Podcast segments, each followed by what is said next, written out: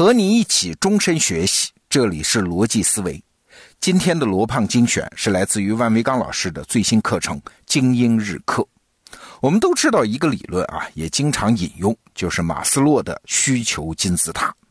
这是上个世纪四十年代就有的理论呐。我们一直是用这个理论来看待人性，来理解世界。但是万维刚老师说呢，这个理论看起来简单，但其实我们一直都用错了。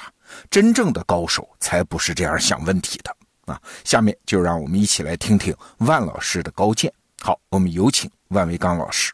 你好，欢迎来到万维刚今日课。别人都在马斯洛金字塔的下部，我在顶层。这句话可能激起了你的愤怒啊！但是别误会，这句话不是我自己说的，而是我代表你说的，是你在顶层。马斯洛金字塔是一个把人的需求给分层的著名的学说，是美国心理学家亚伯拉罕·马斯洛在上世纪四十年代提出的。人生在世，最底层的需求是生理上的，比如说像食物啊、休息啊、睡眠啊这些，比动物强不了多少。而往上一层呢是安全需求啊，我们要求有稳定的收入，有健康的身体，不用一天到晚提心吊胆，还能给自己的家庭提供福利保障。而再往上一层是关系需求，我们需要有亲情、爱情和友情，这些都是哪怕再普通的人也理应拥有的东西。而再往上一层可能就有点不普通了啊，它就是声望的需求。我们希望自己有所成就，希望自己在社会上受尊敬，希望自己称得上是一个人物，而金字塔的顶层则是自我实现的需求，这是人生的最高境界。名利都已经不再重要了，我们想做一些有意义的事情，我们要有所创造，有所发现，我们要解决这个世界的问题。为此，我们完全乐意完善自己，提升自我，树立正确的三观，有高尚的道德，避免各种认知偏误，追求真理。马斯洛的本意是说，人应该一层一层的往上走，但是后世的心理学家发现，人并不遵从这个严格的顺序。很多人连温饱都没有满足，就已经在追求自我实现。人的需求是复杂的，但是不论如何，这个需求的分层，它很容易让我们把人给分层。也就是有的人勾勾营营啊，他们就知道挣钱；而有的人却在追求道德、科学和艺术，他们显然不是一个层次。那好，请问现在我们周围这些人，谁在低层次，谁在高层次呢？这个就是我们今天这一讲的主题。答案当然是我们在高层次，别人在低层次。我们来设想这么一个场景：有一个公司为了激励员工在工作中达标，提出了凡是达标的员工可以获得一万元的奖金。而对于这笔奖金呢，有下面三种描述方式：第一种是想想这一万块钱能干什么吧，它可以给你的家里换一个好一点的电冰箱；第二种呢是如果把这一万块钱存起来，可以增加你的财务安全。而第三种是想想这一万元意味着什么，它代表的是公司对你业绩的肯定，是对你的重视。好，那请问你更喜欢哪个说法呢？心理学家研究发现，如果是问哪个说法更能打动你，那人们都说是第三条，因为谁不知道钱有用呢？但是我工作是在乎这点钱吗？我在乎的是事业呀。但如果问你，就是你觉得哪个办法最能打动别人？那大家都选择了第一条和第二条。换句话说，我们认为别人主要在乎钱。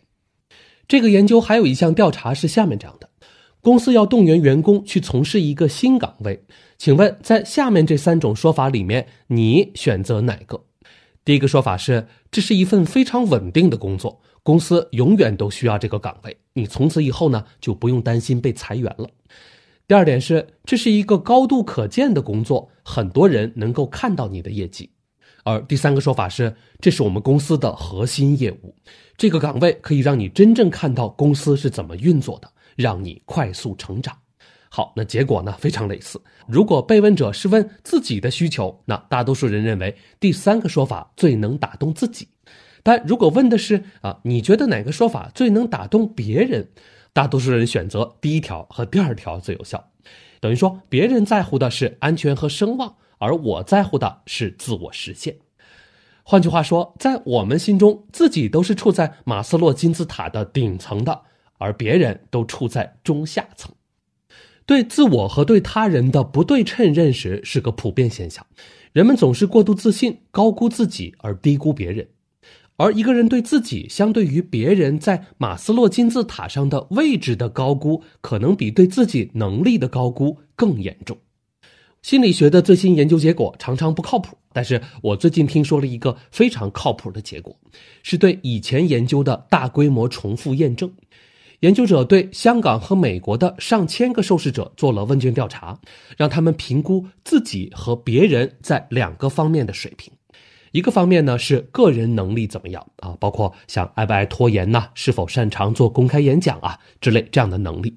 而另一方面呢是有没有认知偏误，总共调查了八项认知偏误，其中包括像自立性偏误这样的认知偏误。好，这顺便说一句，自立性偏误就是成功都是因为我水平高，而失败呢都是因为我运气不好啊，这叫自立性偏误。总之呢，就是都是一些常见的心理偏误。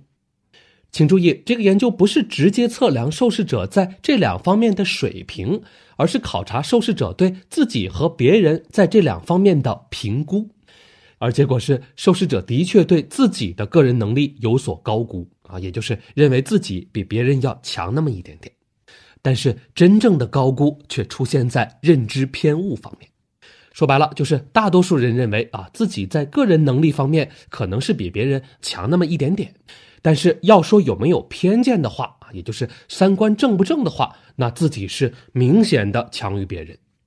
这个测试里面说的能力，大概能管到马斯洛金字塔上的声望需求这一层，而认知偏误那可是自我实现层面的高级东西。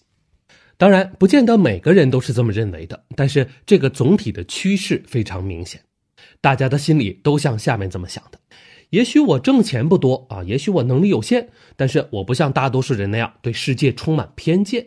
嗯，我是一个公正的人。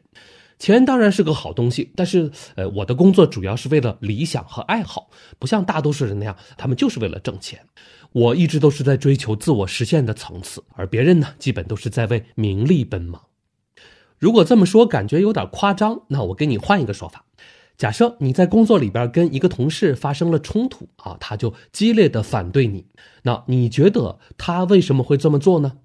难道他是为了公司着想吗？难道他是为了公平和正义吗？这肯定不会的，他要么是为了自己的利益，要么就是被偏见冲昏了头脑。好，那请问你为什么要跟他起冲突呢？好，那结果当然是为了公平和正义呀。由此，我们能不能反思一下？当我们评估社会现实的时候，是不是总觉得这是一个物欲横流的世界？当我们不得不维护自身利益的时候，是不是都是不得不如此？我们总对自己说，我们的内心永远是个好孩子，只是不得不偶尔向现实低头。而现在看起来，这些很可能是你的偏见，你低估了别人在马斯洛金字塔上的位置。一说起成功者来，好像就无不心狠手辣；一说到上位者，无不面厚心黑；一说到底层，无不浑浑噩噩。其实真实情况不一定，每个人的心中都有一个身处马斯洛金字塔顶端的自我。理解了这一点，对我们跟别人打交道非常有用。那些非常土味的营销广告，都是试图从马斯洛的中下层来吸引消费者，啊，像什么我这个冰箱物美价廉，我这个手机性能卓越，呃，我这个椰汁能丰胸。但是我们看那些高级的广告，他们都是试图打动消费者的那个马斯洛顶层的自我。这也就是为什么长辈给介绍对象不靠谱的原因。他们看孩子吧，只能看到马斯洛的中下层，因为顶层的内容是很难跨代交流的。你们家的孩子爱好艺术，但你觉得那个不是卖点？那你以为别人家孩子都只认房产证吗？如果这个别人是外人，那我们的马斯洛金字塔偏见可能就更严重了。中国古人看自己那是礼仪之邦，我们是知书达理、舍身取义的中华，而我们看蛮夷呢，好像嗯都是一些只知道利害不知道大义的野蛮人。但是殊不知，蛮夷看我们也是这样啊。他们可能觉得中原人都爱欺诈，而且贪生怕死，只有草原人才是讲义气的豪杰。其实谁还没有一个自我实现的需求呢？近代在面对西方列强的时候啊，我们认为他们强在船坚炮利，而我们中国之所以落后呢，那是被礼教所害。说白了，我们是因为在马斯洛的顶层待得太久了，吃了过度文明的亏，所以中国就从一个极端走向另一个极端，认为在国际上做事儿就应该只谈利益。既然别人是列强，那我们就必须成为更强。这个想法其实没有大毛病了。想在国际上混好，硬实力绝对是第一位的，但是软实力其实也很重要。列强并不是只讲什么没有永远的朋友，没有永远的敌人，只有永远的利益啊，或者什么胡萝卜加大棒之类的话。列强人民也有马斯洛顶层的需求。有研究发现，西方选民在投票的时候，在很大程度上并不是从自身的利益出发的，因为每个人都知道自己手里这区区一张票根本左右不了大局。之所以出去投票呢，其实是一种自我表达，那就是要表达自己的政治理念。那是自我实现的需求。如果你认为在国际上做事儿应该只谈利益，我认为你的是一个错误判断。而如果说什么我是有钱的中国大爷，跟我合作有好处拿，呃，你们服不服？啊，这就是一个非常愚蠢而且难看的姿态。试问，如果一个外国人到中国这么嚣张的炫耀，又有哪个中国人受得了呢？说你这个地方的人对我们缺乏好感，那你们还想不想做生意了？想做生意的话，就得认同我。这种说法呢，对资本家也许有用，毕竟资本家是有直接利益的。但是对于老百姓来说，你那个生意上的好处摊到我头上，真没多少啊！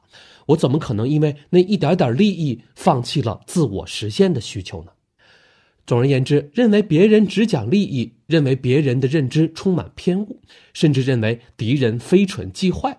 这是一个普遍的偏见，它有可能会妨碍我们的判断力。学会在马斯洛需求金字塔的高层跟人打交道，你才是真正的高层次。好，这就是今天的全部内容。精英日课，祝你每天都有收获。